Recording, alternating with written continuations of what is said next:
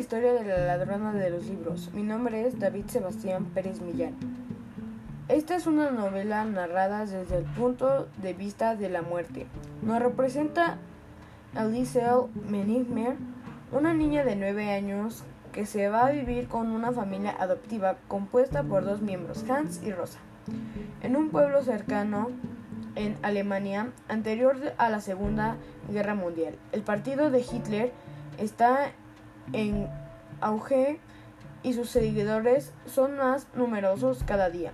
A lo largo de toda la historia se muestra el interés de Elixir por la literatura al tiempo que se narra cómo deberá tomar el partido y demostrará todo su valor en tiempos convulsos.